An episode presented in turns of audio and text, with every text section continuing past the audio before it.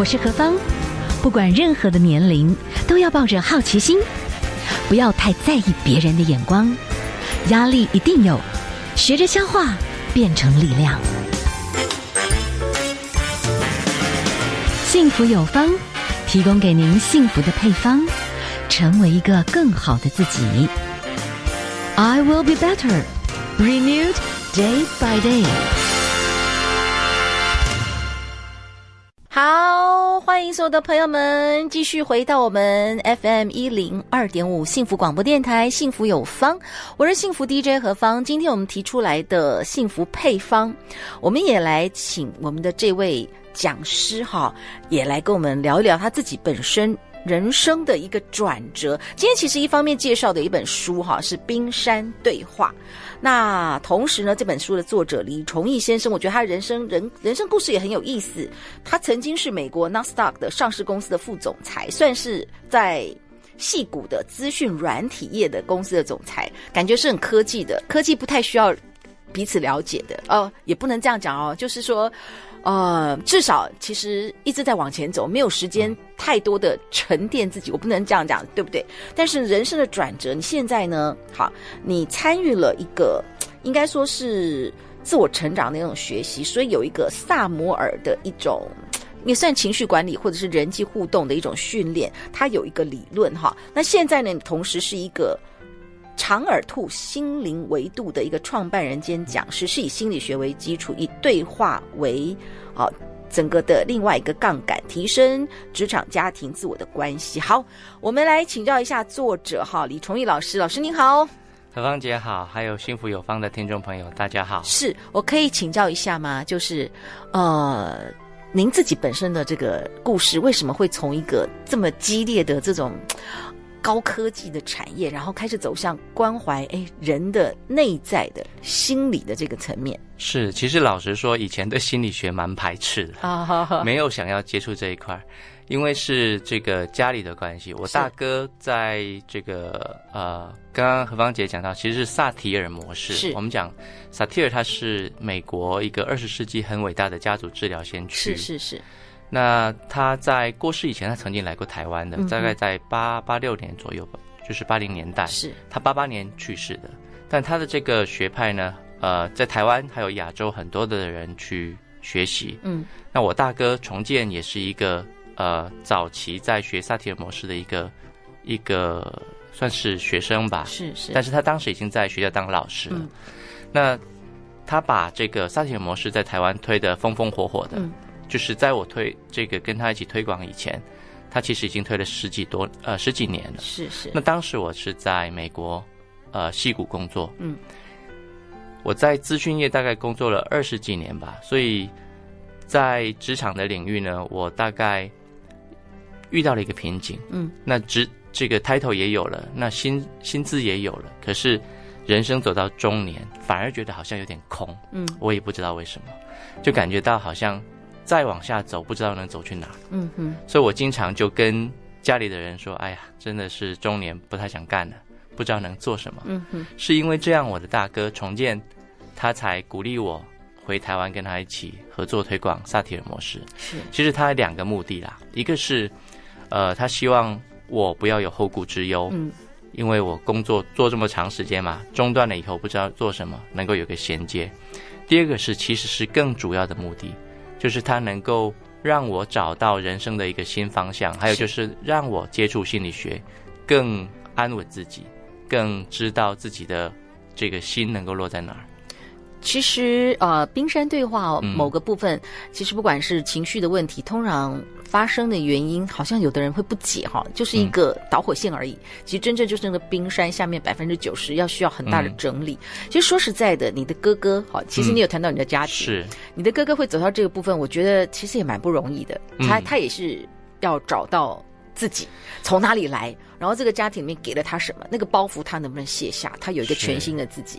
因为当时，因为我们家庭里头是我是单亲家庭嘛，那单亲家庭里头，爸爸有的时候就疏于照顾我们，我们四个小孩，嗯，长大的这个过程里头，我们家里比较多的是爸爸比较多的是讲道理，我爸爸是学校老师，是、嗯，所以他在学校忙碌之余很难兼顾四个孩子。那我妈妈又比较早年比较早离家，嗯，所以等于说家庭里头缺乏了一个向心的一个支柱，嗯。那我的大哥重建呢，早年对我们的时候是比较严格的，嗯。所以我小的时候，我们长长大了，经常开玩笑说，我们都是被这个大哥打大的。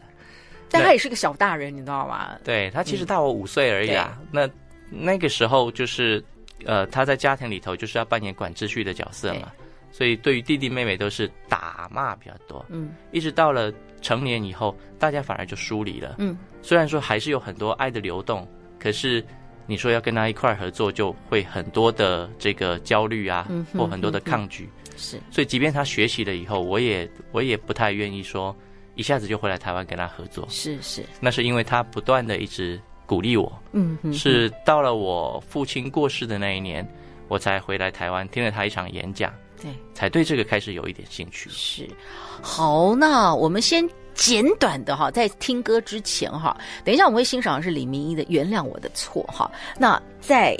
听歌之前，先简单讲一下这个萨提尔的冰山理论，嗯，它的概念是什么？是，其实萨提尔女士呢，她啊全名叫 Virginia Satir，她这个是一个家族治疗的先驱。对，她把人当做啊，她把冰山作为人的一种隐喻，嗯，也就是说，我们看到人的表观表象，其实就是冰山的一角。嗯。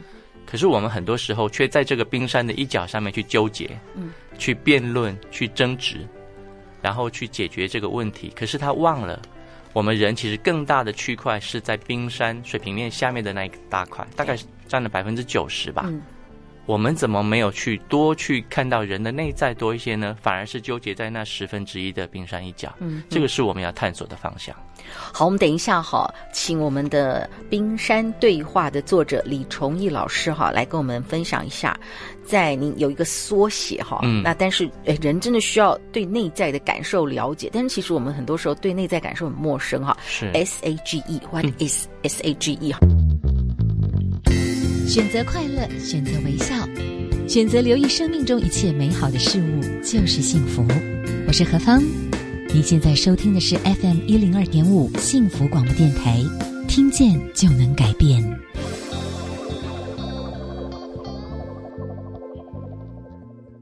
好，现在的时间哈是下午的四点三十三分。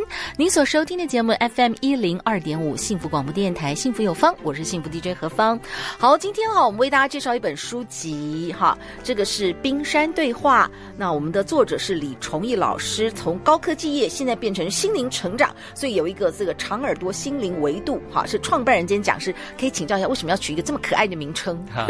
是长耳兔，其实是 长耳兔，是因为这个名。当时我在回来创创业的时候，呃，因为受到我大哥重建的影响嘛，他有一本书就叫《长耳兔的三十六封信》，给长耳兔的三十六封信，当时是给呃青少年的孩子看的一个类似像绘本的书。嗯嗯哼。那那个书其实有一个寓意蛮好的，也就是说，一般的兔子都长得这个很正常的，但有一只兔子它的耳朵特别长，它是独特的。嗯。那很多人都笑它，你怎么都跟我们不一样啊？可是这只长耳朵的兔子呢？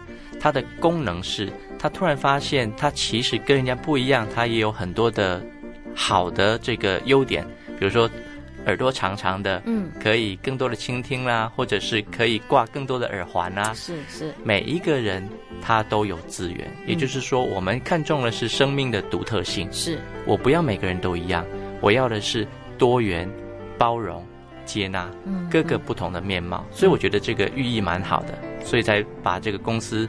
跟长耳兔挂上关系，是是是，所以就是接纳自己，嗯，你有特殊的那一面，所以你会比较鼓励说，有时候就是多看到自己的这个优势，去发展优势，也会建立信心。是，那慢慢的生命里面有一些的这个冰山下面的事情，也许还是要整理，嗯，但是就是不要常常活在自我不接纳，然后自我控诉的那个状态，可以这样讲吗？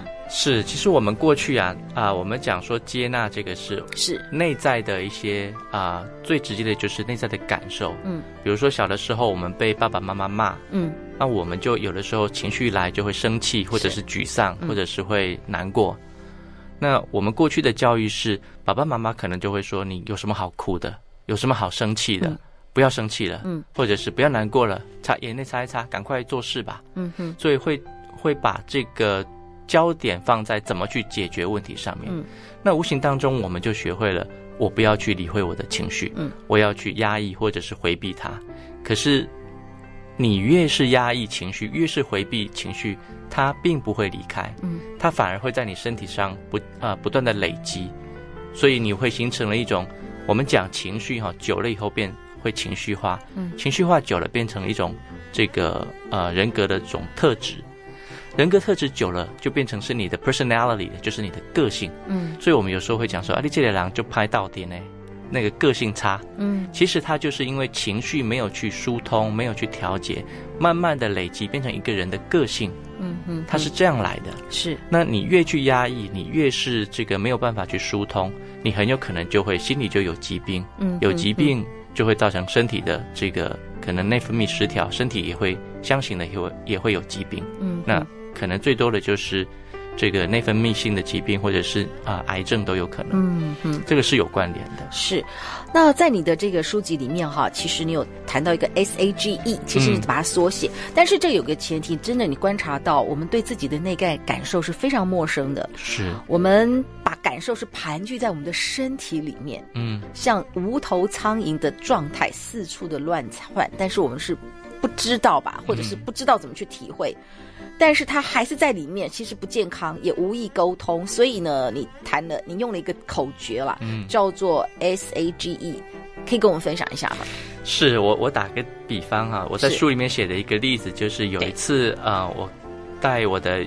这个岳父岳母啊，要去医院看诊。嗯，那是我，其实是我岳父要去看诊。是，那我岳母呢，就就在出发前就不断的跟我岳父说：“你不要紧张哦，那个一下就好了，不要太紧张，不要紧张，然后不要太焦虑，不要害怕。”他就一直讲，一直讲。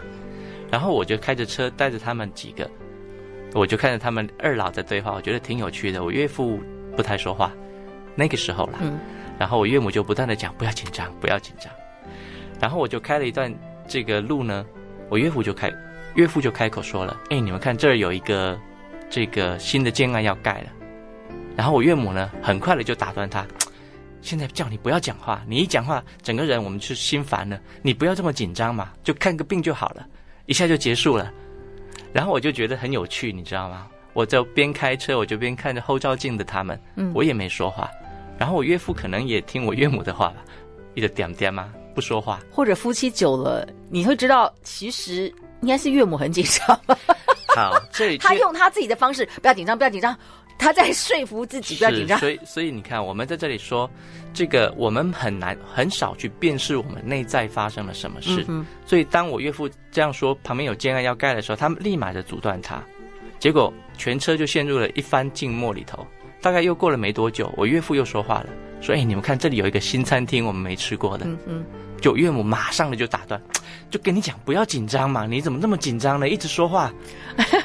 也许你的岳父是用，其实但是我觉得你岳父其实想用一种方式去分，就是有点疏解他的有可能里面的一些沉重的状态嘛，他可能讲讲一些生活的东西，哎。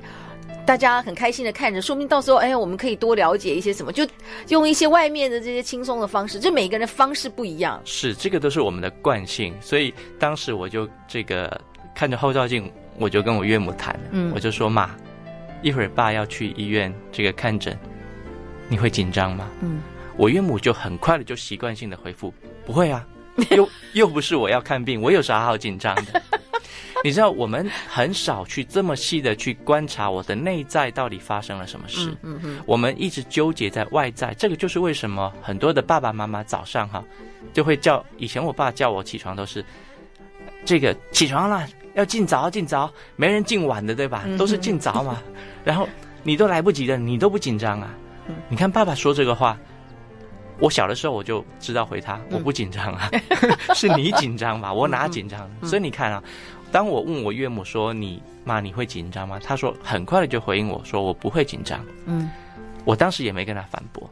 可是大概过了一分多钟，我们全车又陷入了静默。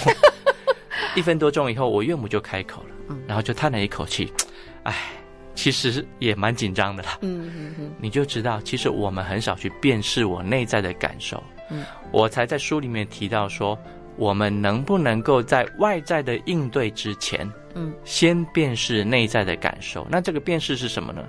我看见我的内在有紧张，我有焦虑，是我有担心。那么我能不能够跟这个焦虑、紧张、担心靠近一点呢？啊，这个是我们做的。第一个就是看见，see it，嗯。第二个就是 acknowledge it，就是承认。第三个就是 granted，允许它。嗯。第四个就是 embrace it，我要去拥抱并且爱这样的自己。嗯。所以它首字母四个就是 S A G E 四个字。合起来就是像 sage 啊，sage 是鼠尾草的意思。我们能不能够透过这个简单的步骤来跟自己更靠近一点？不要去排挤，不要去打压，对，跟这样的自己靠近一些。有一些人，有一些伙伴，我在课堂上去操作的时候，他没有办法做这个动作，嗯，因为我说抱着拳头，当做是你的紧张去靠近自己。有的人他做不到，我问他发生了什么事，他在那儿就掉下眼泪，嗯。他说：“过去从小我生气或紧张或焦虑的时候，我的爸爸都会跟我说，我的爸爸妈妈都会跟我说，有什么好紧张的？别紧张。他都是这样子去压抑的，所以他没有办法去允许他自己。嗯，一旦要靠近的时候，他眼泪就掉下来了。是，我就问他：你这个眼泪代表什么？悲伤。悲伤什么呢？悲伤我怎么距离自己这么遥远？嗯，你可以靠近自己多一点吗？我问。”他才慢慢的意识到，原来过去的我跟自己这么远了。嗯，我要开始好好的去看待这样的自己，跟自己更靠近一点。是是，我们今天为大家介绍的是《冰山对话》哈，访问到的是作者李崇义老师。其实，在这本书籍里面，你有很多的部分，就是谈到一些啊，跟你再稍微做了整理，就是对话，嗯、就是人的对话。然后从对话里面，我相信你在写这本书的时候，哎，你。这个篇幅的对话一定有它的目的，而且等于是我们有时候可以站在另外一个旁观者来看这个对话，但这个对话可能常常在我们的人生当中会发现，是人在陷在其中的时候没有感觉到原来自己离自己的内在那么遥远，嗯，所以各自站在自己的观点角度或者受伤的感觉，我可能在反击你，嗯，都是。刀光剑影，但这跟事情的中心没有关系。是在你的这个呃，我们谈到的这个萨提尔的这个培训的这个概念，其实人终究认识自己，要看自己和解，嗯，很重要嘛？嗯，当然，因为其实我们很多时候啊，那个一直都被情绪干扰，我们应该这么说。嗯被情绪干扰不代表情绪是不好的，而是我们不知道怎么去回应这个情绪。嗯哼，所以我我经常讲，怎么样去先回应自己的情绪，回应自己的感受，你再来回应外在吧。这个有一些这个案例，我可以跟大家分享。好，等一下我们就是最后这个部分再请老师真的用一些案例。嗯，因为这个就是很多人我们的人生可能真的就是在某个状态当中就是这样发生了。是，我是草地中文的黄世典。人哋咧讲好东西要跟好朋友分享啦，我今日日哦要介绍这项好物件呢，是金石滴鸡精。亲像我每一礼拜为着草地种园安尼上山下海，一定爱有体力，嘛爱有精神啦。我拢是靠金石滴鸡精，互我提神，互我有气力。只要讲咱透早起床啊，金石滴鸡精，甲伊啉一杯啊，规工的精神气力就拢有啊，有够方便的啦。尤其是有心的妇人人，产前保胎、产后做未来，金石滴鸡精，我随电啊报恁知啊！请上值日生网购金石低基金，电话下单拨打零八零零八一一七七七。十一月值日生全面引进，话题度超高。脱色风靡 PP 石墨烯系列产品，有日常穿、运动穿，超弹力完美修饰下半身体态的 PP 石墨烯塑崩未来裤，有减少运动对膝盖伤害，一步到位，健走更轻快的。PP 石墨烯二代护膝，还有支撑保护脊椎，维持一整天腰背腹部舒适的 PP 石墨烯二代腰夹。即日起在值日生网络商店买 PP 石墨烯，好礼免费送，下单一件送 Snug 时尚船型袜，下单两件组加码再送第一化妆品手足霜。想要藏肉又显瘦，保护膝盖，守护腰部，就靠脱色风靡 PP 石墨烯。购买请上网搜寻值日生，电话洽询零八零零八一一七七七。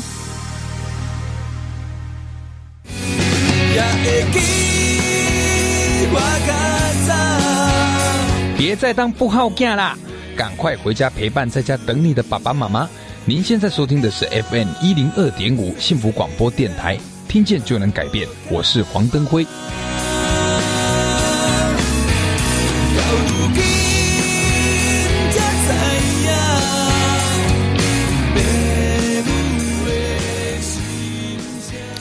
好，今天呢，我们的幸福有方，我们的幸福配方哈，还是谈到了，特别是我觉得人到了一定的年龄，你可能会觉得说，这个世界告诉我，我要登到这个顶哈，我这个工作要登到这个顶，拿到这个金，这个金，但是后来突然发觉，哎，我怎么里面还是这么空？我就发觉我人生有些事情不是外面的东西可以解决的。好，所以呢，我们今天介绍这本书《冰山对话》，李崇义老师。好，你跟我们谈到的就是你自己的人生经历里面现在的一个转折，跟大家来谈到的是这个萨提尔的一种人际关系的一种训练和的一种模式啦，对不对？嗯、有没有一些故事可以跟我们分享？就是人为什么到了一个年龄，你可能终究觉得我好像需要重新回溯我自己的人生，为什么有这样的必要？是，其实我们经常在看哦，很多人都会纠结在怎么去解决问题上面。嗯，打个比方说，这个呃，爸爸妈妈假设要让孩子能够用功念书，我们经常看的就是你怎么成绩考不好，你应该要多读一点书，或者是说我经常举的例子，男朋友要教女女朋友开车，嗯，我要教你开车。可是我一开始，这个女生是本来很想开车的，嗯，但是我在教的过程当中，我就不断的告诉你，你要记得踩刹车啊，你要记得这个拨档啊，嗯，你要记得打方向灯啊，嗯，你要记得前面有人啊。这个女生呢，很多时候就会觉得很烦。我知道啦，我知道啦，你不要，你不要一直在旁边这么这样，我很紧张。嗯，那教到最后，女生可能都会说，算了，我不想学了。嗯哼哼。所以你看哦，女生。学开车，她不是不想学，是她实际上是不想再经历男男朋友在旁边唠唠叨叨，让的弄得她很紧张、很焦虑。她不想经历这个过程。嗯哼哼。我们怎么样能够让一个人跟人的内在更靠近一些，而不是让人去纠结在解决问题上？嗯哼。那这个这个纠结怎么来的？跟我们过去有关。嗯。比如说有一次我到一个学校里头去，这个校长来听我的课，他说。老师，我终于知道我为什么这么没自信。嗯，我说发生了什么事？他说曾经他是一个学校的校长，他说他在人群的面前虽然已经贵为校长了，可是讲话很没有自信。嗯，他上了我的课，他发现他在小的时候，小学这个三年级，他的弟弟其实还很小，还没还不上还不到小学的阶段。嗯，但是当时爸爸妈妈太忙，所以让他带着这个弟弟。去学校一起上课，然后他呢，他在教室里头就不断的要回头去看那个最后一排的弟弟有没有跑走，坐的安不安稳，所以他时不时的就回头。结果有一次他的弟弟在后头这样动，他不断的回头看，老师就骂他：“你在看什么看？给我坐好。”然后他还是忍不住回头要照顾弟弟。就有一次他回头了以后，转过头来看见老师。当众斥责他，叫你不要动，你还乱动，结果他一巴掌就下来。他说他突然记得那一巴掌，火辣辣的。他说他当下觉得非常的丢脸，在很多的同学面前感觉无地自容。他说他突然想起那一巴掌给他带来的阴影，也就是我的这个价值被摧毁了，然后我在人前我抬不起头，我很没有自信，导致他。后来在面对这些学生或者是家长的时候，他也没有自信。嗯，所以你看，很多时候我们不是这个个性不是现在才形成的，而是从小。这也是为什么萨提尔模式讲的是家族治疗。是过去的我们怎么行做现在的我们，它是有一个来时路的。我如果没有去发掘或者去看见我们发生了什么事，你只纠结在解决问题上，我告诉各位。你解决不了问题，你连连人你都靠近不了。假设今天何芳姐坐在我面前，我一直订正你，你做广播你怎么字不正腔不圆？我老纠正你，你听到我讲这个话你都烦了。嗯，你就想要跟我疏离。我们越越走越远，你就更不会想要去解决这个问题。嗯嗯。所以我在讲的是对话，从内在开始，由内而外。我们先把内在能够安顿好，我再来外在。能够跟人用技巧去谈话，这个是这本书的概括。是在你的书籍里面哦，你有谈到，就是说我们碰到新的冲击，每个人能量会被呼呼唤出来应对，但是体内的能量没有被完全释放，嗯、这个能量会反映在日常对应里面，你一直重试重复无意识的反应，也不自觉。嗯，所以很多人会觉得生活不顺啊、哦，但是有可能是这个。没有释放的能量哈，同时呢，你又讲多呃，有时候哈，我们潜在的经验，如果是以量子物理的话，都是有一些电子信号、电磁信号存在这个量子领域。但是有新的意识，我们会用不同的观察者的状态来改变这个量子的场域哈。嗯，就说我们想要改变现实某些方向，要用新的方式思考、新的方式感受，并付诸行动。想要成为不同的人，意识必须开始做出改变。好像意识改变，哎，围绕我们的电磁信号也会开始。从聚焦到开始某一些结构改变，是这个意思吗？是，其实二十世纪有两个很伟大的发现，第一个就是呃这个牛顿万有引力，第二个就是量子力学。嗯嗯。但量子力学比较比较少谈，因为有有一点悬，老实说。嗯哼哼哼。也就是说，简单的说，就是其实意识会。改变一个人的世界，是我只要有一个方向，有一个意识，他就会往这个方向去探索。嗯哼，简单来说，我们在讲对话的时候有三个要素，第一个就是情境，是我是不是够在乎这个情境？它其实某种程度而言就是你的意识。嗯哼，我是不是在乎这个关系？那我很常举的例子就是，当我们去问，比如说我我说有一个学员来问我说，老师。我要怎么样才能够跟我的婆婆和谐共处？嗯哼，这个就是她跟她的婆婆之间有了一些这个争执，嗯，然后她婆婆看她不舒服，每天都念她，嗯。可是当我提问她说：“你想要跟婆婆有一个良好的互动关系吗？”她说：“我我才不想了，我婆婆这么唠叨，我哪想跟她有互良好的互动关系？”所以我就问她：“你如果不想跟她有一个良好的互动关系？”那你们要怎么样才能够和谐共处？嗯，他说：“哎，对哈、哦，老师，那我是不是应该要先有这个想法？”我说：“你说呢？”是，是，所以这个就是意识决定了一切。你没连这个意识都没有，你当然就走不到目标嘛。嗯、所以当孩子他不想念书，我们通常会有一个目标设定：你想要你想要把书读好吗？通常他们会说不想。嗯，不想的原因是什么？其实不是他不想，谁不愿意向上？谁不愿意向好？嗯，没有一个孩子自甘堕落的，他不想的原因，通常都是因为我不想让爸爸妈妈失望。嗯，我如果说想的话，到时候我让你们失望怎么办？嗯，我到时候又被念又被骂，所以我干脆说不想好了。没有不想，所以这个意识它就决定了一切。我们通常要设定一个目标，你想吗？如果你想，我带你走一遭。嗯，如果你想，我们再来看看你内在的卡住的关卡是什么。我能不能够先去看见他，也去接纳？我们说直直白一点，就是臣服。是，是我们人很多时候不去臣服，他不断的要去抗拒这个洪流。我经常举的这个例子就是，呃，Doctor Strange 那个奇异博士去见 Taj Mahal 那个古一的时候，嗯，我不知道芳姐有没有看过这个那个漫威的电影。当他去见他的师傅古一说：“我要怎么样才能够得到你这么厉害的功夫？”古一说：“You cannot beat the river into submission。你没有办法站在洪流之中抵抗这个洪流的力量。嗯，你只能够做什么？顺服、臣服。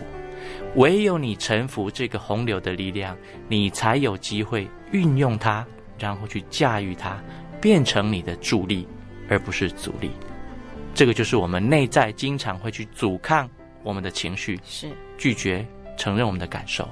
今天这本《冰山对话》，既然谈对话，其实书里面有很多的对话，然后也有一些练习的方式。